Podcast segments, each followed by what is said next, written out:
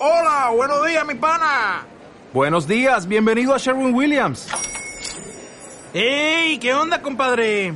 ¿Qué onda? Ya tengo lista la pintura que ordenaste en el ProPlus app. Con más de 6.000 representantes en nuestras tiendas listos para atenderte en tu idioma y beneficios para contratistas que encontrarás en aliadopro.com. En Sherwin Williams somos el aliado del PRO.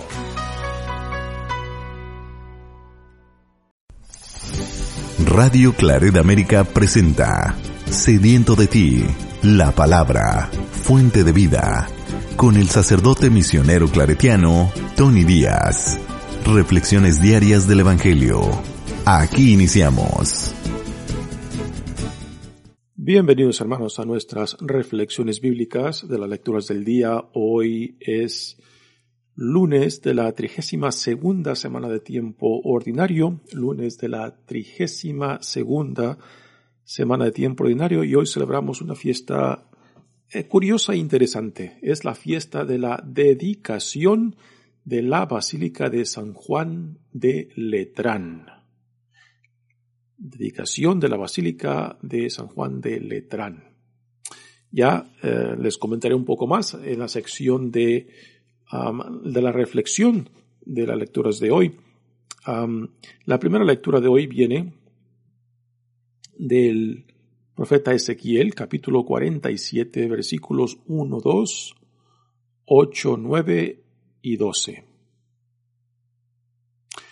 En aquellos tiempos un hombre me llevó a la entrada del templo.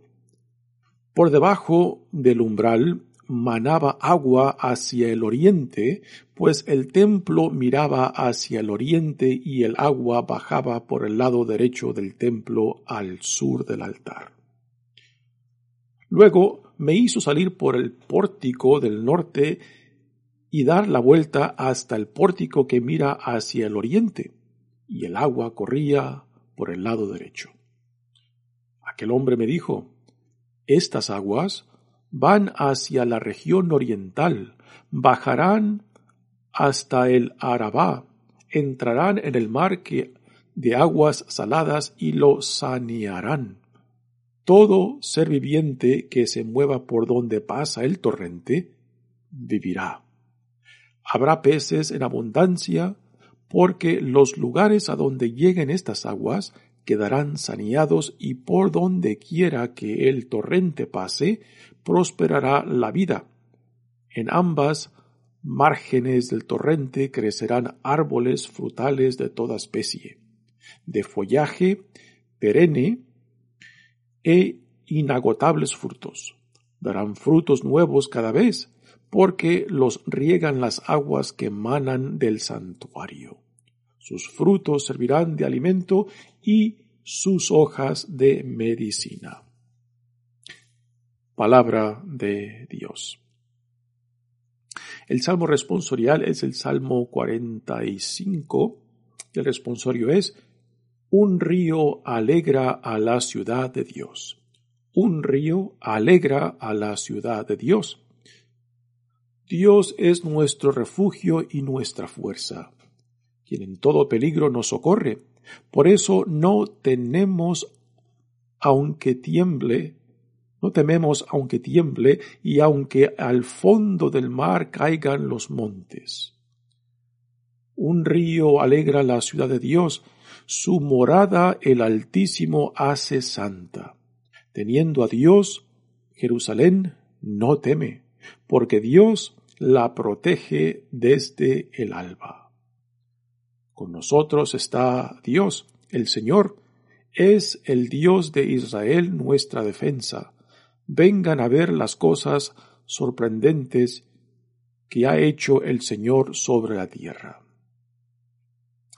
Un río alegra a la ciudad de Dios. La segunda lectura de hoy viene de la primera carta de San Pablo a los Corintios, capítulo 3, versículos 9 al 11 y 16 al 17. Hermanos, Ustedes son la casa que Dios edifica. Yo, por mi parte, correspondiendo al don que Dios me ha concedido, como un buen arquitecto he puesto los cimientos, pero es otro quien construye sobre ellos. Que cada uno se fije cómo va construyendo. Desde luego, el único cimiento válido es Jesucristo y nadie puede poner otro distinto. ¿No saben acaso ustedes que son el templo de Dios y que el Espíritu de Dios habita en ustedes? Quien destruye el templo de Dios será destruido por Dios, porque el templo de Dios es santo y ustedes son ese templo.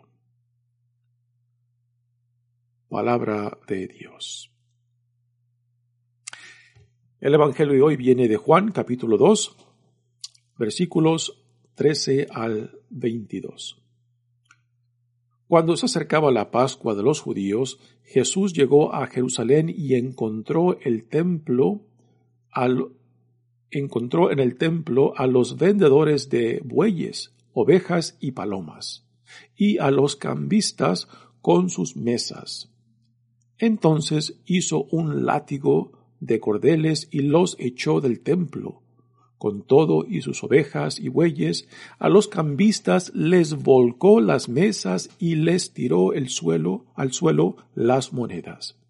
Y a los que vendían palomas les dijo, quiten todo de aquí y no conviertan en un mercado la casa de mi padre. En ese momento, sus discípulos se acordaron de lo que estaba escrito. El celo de tu casa me devora. Después, intervinieron los judíos para preguntarle, ¿qué señal nos das de que tienes autoridad para actuar así? Jesús les respondió, Destruyan este templo y en tres días lo reconstruiré. Replicaron los judíos, cuarenta y seis años se ha llevado la construcción del templo, ¿y tú lo vas a levantar en tres días? Pero él hablaba del templo de su cuerpo. Por eso, cuando resucitó Jesús de entre los muertos, se acordaron sus discípulos de que había dicho aquello y creyeron en la escritura y en las palabras que Jesús había dicho. Palabra del Señor. Bueno, demos comienzo a, nuestra reflexión de las lecturas del día, pero como les comenté al principio, hoy celebramos la fiesta de la dedicación de la Basílica de San Juan de Letrán. Uh, y la primera pregunta que tiene que salir en sus mentes es la siguiente, bueno, ¿y qué tiene de importante esta Basílica de San Juan de Letrán? Bueno, simple y sencillamente es la basílica o la catedral del Papa, Papa en, Roma. Y uno pensaría, bueno, pero que el Papa no vive en, San, en la basílica de San Pedro. Sí, pero eh, la, la catedral o la basílica oficial del Papa, que es el obispo de Roma, es esta, es la Basílica de San Juan de Letrán, que es una de cuatro basílicas uh, en Roma. Y de las cuatro, pues esta es la que tiene la primacía entre estas cuatro. Eh, las otras tres serían la de San Pedro, uh, después está la de Santa María Mayor y después la de San Pablo. Estas son las cuatro basílicas principales en Roma y entre estas cuatro, pues la de San Juan de Letrán es la que tiene la primacía porque es la catedral uh, oficial del Papa. Y esto tiene una larga historia. En el cuarto siglo es cuando se funda esta basílica y el emperador Constantino de aquel entonces fue quien dona es quien dona la tierra donde, donde se construye esta primera iglesia en el siglo IV, que es una tierra que fue donada por la familia Letrán, una familia de mucha influencia. Y ahí está el por qué lleva el nombre de Letrán, porque la tierra originalmente fue donada de la, por la familia Letrán al emperador Constantino y el emperador Constantino la donó para que ahí se construyera esta iglesia que pasa a ser la catedral y después basílica, que era eh, la silla o la catedral de, del Papa de Roma. ¿Y qué es lo que celebramos con, esta, ah, con esta fiesta de la dedicación de la Basílica de San Juan de Letrán? Celebramos la unidad de la iglesia. La unidad de la iglesia. Arriba ah, de la entrada a esta catedral de San Juan de Letrán se encuentran las siguientes palabras. Madre y Señora de, de todas las iglesias de Roma y del mundo. Repito, Madre y Señora de todas las iglesias de Roma y del mundo. Eh, así que esta catedral basílica es la iglesia oficial donde reside el obispo de Roma, que es el Papa, y el Papa es, representa la unidad de la Iglesia universal, ¿no? Así que eh, esta fiesta eh, se enfoca en el sentido de la unidad de la Iglesia Católica Universal, y lo cual es un, es, es un punto, un tema muy, muy importante, porque en tanto en, los evangelios y en las cartas de Pablo particularmente, constantemente se habla de la unidad, de que entre la diversidad que somos, somos llamados a la unidad. Pablo particularmente teniendo en cuenta las dificultades y retos de unir al pueblo judío cristiano con los paganos con, los paganos que, que eran recibidos a la iglesia cristiana, pues el problema de que somos ya ahora un solo pueblo, de que ya no hay un solo pueblo escogido, sino que las puertas del reino son abiertas a todos aquellos que escuchen y se identifiquen con el reino que Dios inaugura en Jesucristo. Así que eh, de la inmensa y bella diversidad que somos como Iglesia Católica, somos llamados a la unidad y repito, esto es un, es un tema de suma importancia porque es un reto constante, porque la tendencia nuestra es, es querer ah, separarnos en, culturalmente, querer separarnos entre razas, querer separarnos entre ah, nuestras tradiciones y, lenguas, ¿no? Ah, pero por encima de nuestras diferencias y distinciones tiene que estar el único Dios, el único Dios que nos ha creado, que nos sostiene y que nos llama. Por eso la necesidad de, de, promover y trabajar y luchar por la unidad como iglesia, porque la tentación nuestra es a querer reducirnos a nuestras diferencias, a nuestras distinciones. Y cuando hacemos esto, pues dividimos al cuerpo de Cristo, que es la iglesia. Cuando nos enfocamos en, las, en nuestras diferencias o distinciones, pues ah, nos olvidamos de qué es lo que nos une. Y lo que nos une es Cristo lo que nos une es el Espíritu Santo, lo que nos, lo que une es Dios Padre. Dios Padre ah, que nos llama a formar una sola iglesia, un solo pueblo. Ah, así y que por tanto y que por tanto este, nuestras distinciones, nuestras diferencias tanto en lengua, cultura, raza o lenguaje, pues tienen que tomar un segundo plano al, al llamado a la unidad que Dios nos da en Jesucristo para formar un, un solo pueblo. un solo pueblo de Dios llamado a la santidad. ¿no? Así que esta fiesta de la dedicación de la Basílica de San Juan de Letrán, pues tiene, el sentido este de la unidad. ¿no? esta basílica, como dije ya antes, que la primera, la primera que, tiene la primacía entre las cuatro basílicas de Roma, ah, tiene un nombre eh, formal muy interesante. Eh, el nombre formal de esta basílica es Arc Basílica, Arc Basílica del Santísimo Salvador de San Juan Bautista y San Juan Evangelista en Letrán. Este es el nombre oficial de esta basílica y que a fin de cuentas ha sido reducido simplemente a la basílica de Letrán. Pero el nombre oficial eh, este, encierra, encierra este, a significados muy importantes, porque em, la primacía de la iglesia está fundada en nuestro Salvador Jesucristo. Por eso lleva el, gran título de Santísimo Salvador. Y después tiene los patrones de San Juan Bautista y San Juan Evangelista. Y al fin, y al final del nombre este oficial de la basílica, pues se le añade lo de Letrán, porque fue la familia Letrán que en el cuarto siglo donó al emperador Constantino la, la tierra donde eh, se construyó esta iglesia. Ah, por, cuestiones de la por cuestiones de la historia y problemas de la historia, este, la presencia del Papa pues pasa de esta, ah, de esta basílica a San Pedro. pero eh, es esta iglesia, la iglesia de San, la basílica de San Juan de Letrán, eh, que es la catedral oficial del Papa, quien es el obispo de Roma. Bueno, pasamos ahora a las lecturas de hoy.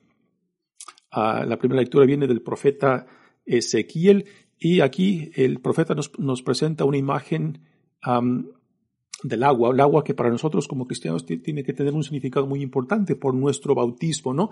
Y nos presenta una imagen de un río que nace del templo, pero sabemos de que no hay ningún río que baja, que baja del templo de Jerusalén, ah, pero es una imagen que nos, que nos da la siguiente, la siguiente idea de que eh, de Dios, quien reside en el templo de Jerusalén, es fuente de vida y de vida en abundancia. Y esta es la imagen de esta visión que el profeta Ezequiel nos provee de aguas que corren del templo que apuntan hacia la generosidad, hacia la abundancia de Dios para todos aquellos que son llamados a ser parte del pueblo de Dios. Y que vivir en relación a Dios es vivir en la abundancia de su amor, de su compasión, de su misericordia y de su justicia. Muy bien, pasemos a la segunda lectura de hoy, que es la, de la primera carta de San Pablo a los Corintios. Y aquí Pablo utiliza una imagen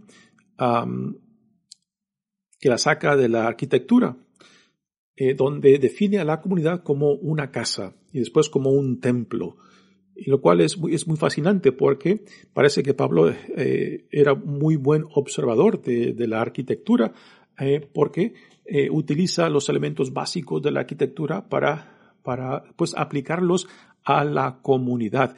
Y aquí pone el énfasis de que, uh, de que como tal estructura, como casa o como templo, pues la importante no es el edificio que hoy en día tenemos, sino que el sentido de comunidad, que como comunidad somos el templo de Dios, lo cual para nosotros debe de ser algo muy importante. Porque si somos llamados a ser el templo de Dios, entonces, ¿qué es lo que eh, comunicamos, transmitimos hacia los de fuera cuando nos ven a nosotros que somos cristianos, católicos, que somos pueblo de Dios? ¿Qué es lo que proyectamos hacia afuera? Si Pablo nos llama santuario de Dios, templo de Dios. Dice Pablo, hermanos, ustedes son la casa que Dios edifica. Yo, por mi parte, correspondiendo al don que Dios me ha concedido, como un buen arquitecto, aquí Pablo, este, siendo el arquitecto, he puesto los cimientos. Pablo se ve como, como este, el arquitecto que pone la base, la base sobre la cual se ha de construir el edificio. Entonces Pablo se ve como el que, el que, el responsable que pone los cimientos y después él viendo su propio llamado, su propia responsabilidad, em, da paso a que los que vienen detrás de él y los que están colaborando junto con él en el proyecto de, del Evangelio, en el proyecto del reino de Dios, vendrán para colaborar y para construir este mismo edificio, ¿no? Así que Pablo no se siente dueño de todo y no quiere apoderarse de, de, la misión, sino que sabe que Dios lo ha llamado a colaborar y a trabajar con otros y que y que así como Juan, Juan Bautista reconoce que su misión era introducir a Jesús y después hacerse un lado para que Jesús pase al frente, pues Pablo se da, se da cuenta que él es llamado a llevar el Evangelio, a poner la base, a poner, a poner los, los fundamentos, los cimientos y que otros vendrán a construir sobre ellos, ¿no? Y esto es, una idea yo creo que muy importante y muy sana de saber cuál es tu lugar, cuál es tu misión y no querer este, hacerte dueño de todo y no querer reemplazar a otros y no querer y no pretender hacerte experto de todos, lo cual es una gran tentación de muchos líderes. Dice Pablo, como un buen arquitecto he puesto los cimientos, pero es otro quien construye sobre ellos. Que cada uno se fije cómo va construyendo. O sea, cada uno según los dones que Dios le ha dado, según el Espíritu de Dios a lo cual lo ha llamado, que desempeñe su misión, su labor, tanto a los, a los que son profetas, tanto a los que son, maestros, tanto a los que son eh, eh, llamados a trabajar físicamente para otros, ¿no?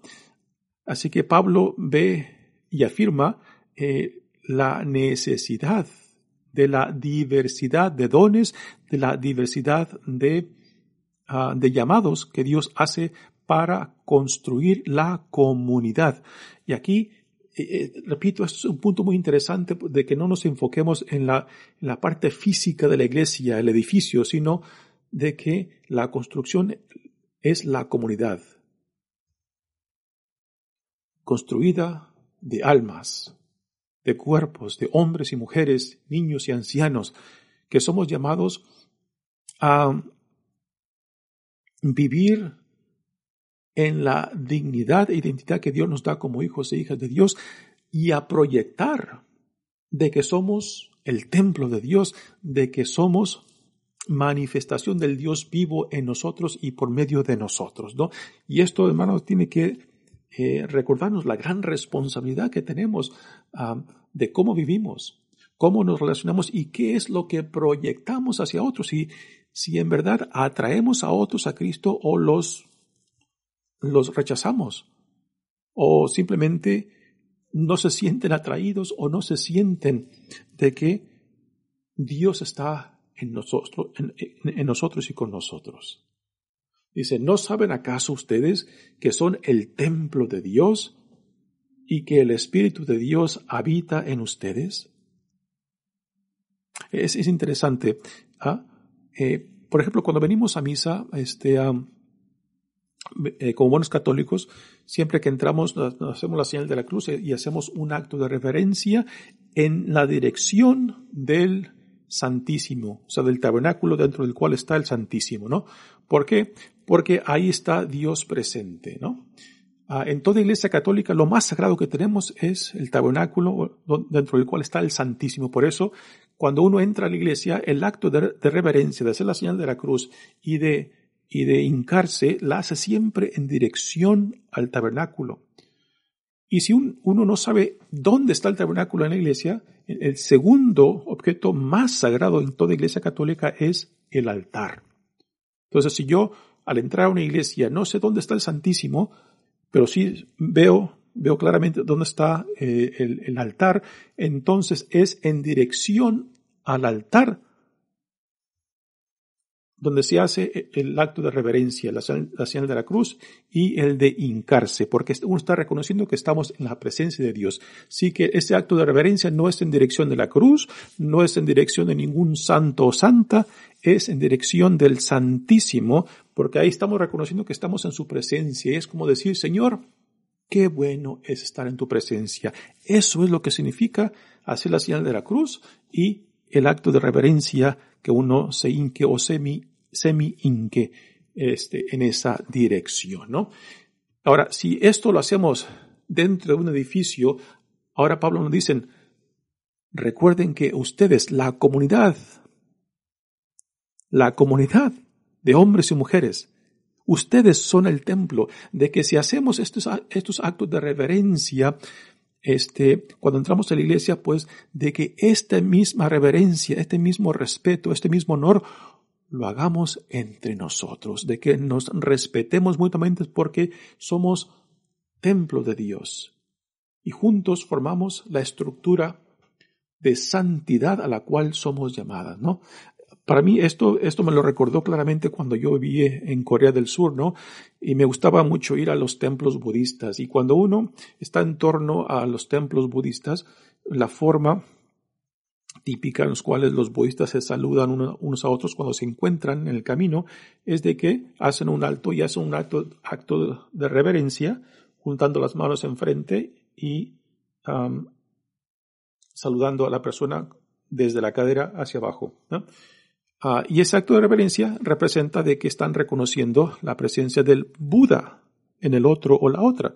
Y yo cuando vi esto me recuerdo mucho a lo nuestro, de que de que tenemos, de que somos llamados a tener esa, misma reverencia, respeto y honor a nuestros hermanos, porque son el templo de Dios, porque somos la manifestación del Cristo resucitado también en ellos, ¿no? Y qué bello, qué bello eso de que, de que hagamos conciencia de que somos el templo de Dios y que, y que por tanto, por tanto somos llamados a respetar, a honrar, a honrar la presencia del Cristo mismo en cada uno de nosotros. Y yo creo que esto es algo bellísimo ah, y que Pablo aquí nos lo recuerda en esta imagen de, que, de, la, que, la, comunidad es el templo de Dios y que por tanto a tener esta reverencia, este honor a Cristo manifestado en cada uno de nosotros y la santidad a la cual somos llamados.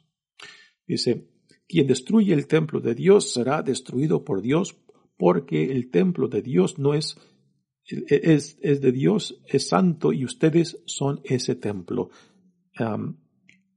Pablo comúnmente llama a los, a, a, los miembros de la comunidad santos, ¿no? ¿Y que, por qué? Porque eh, hemos sido santificados en Cristo por medio de, por medio de nuestro bautismo, ¿no? Y qué, qué tan fácilmente nos olvidamos de esto, ¿no? De que la santidad es un don de Dios y que por tanto debemos de uh, seguir luchando por hacer realidad esto que Dios ya ve y ama en nosotros. ¿no? Muy bien, pasamos ahora al Evangelio de hoy, que viene de Juan, y tenemos la escena esta impresionante de, de Jesús, que en el Evangelio de Juan Jesús va y viene a Jerusalén unas tres veces, ¿no? Y, y en esta vez, esta primera vez que Jesús va a Jerusalén, pues se queda escandalizado por lo que ve en el templo, la venta de animales, de animales eh, dentro del templo y los cambistas. En realidad Jesús no está rechazando lo que están haciendo, lo que rechaza es que lo están haciendo dentro del templo. En el templo se llevan a cabo sacrificios de animales, ¿no?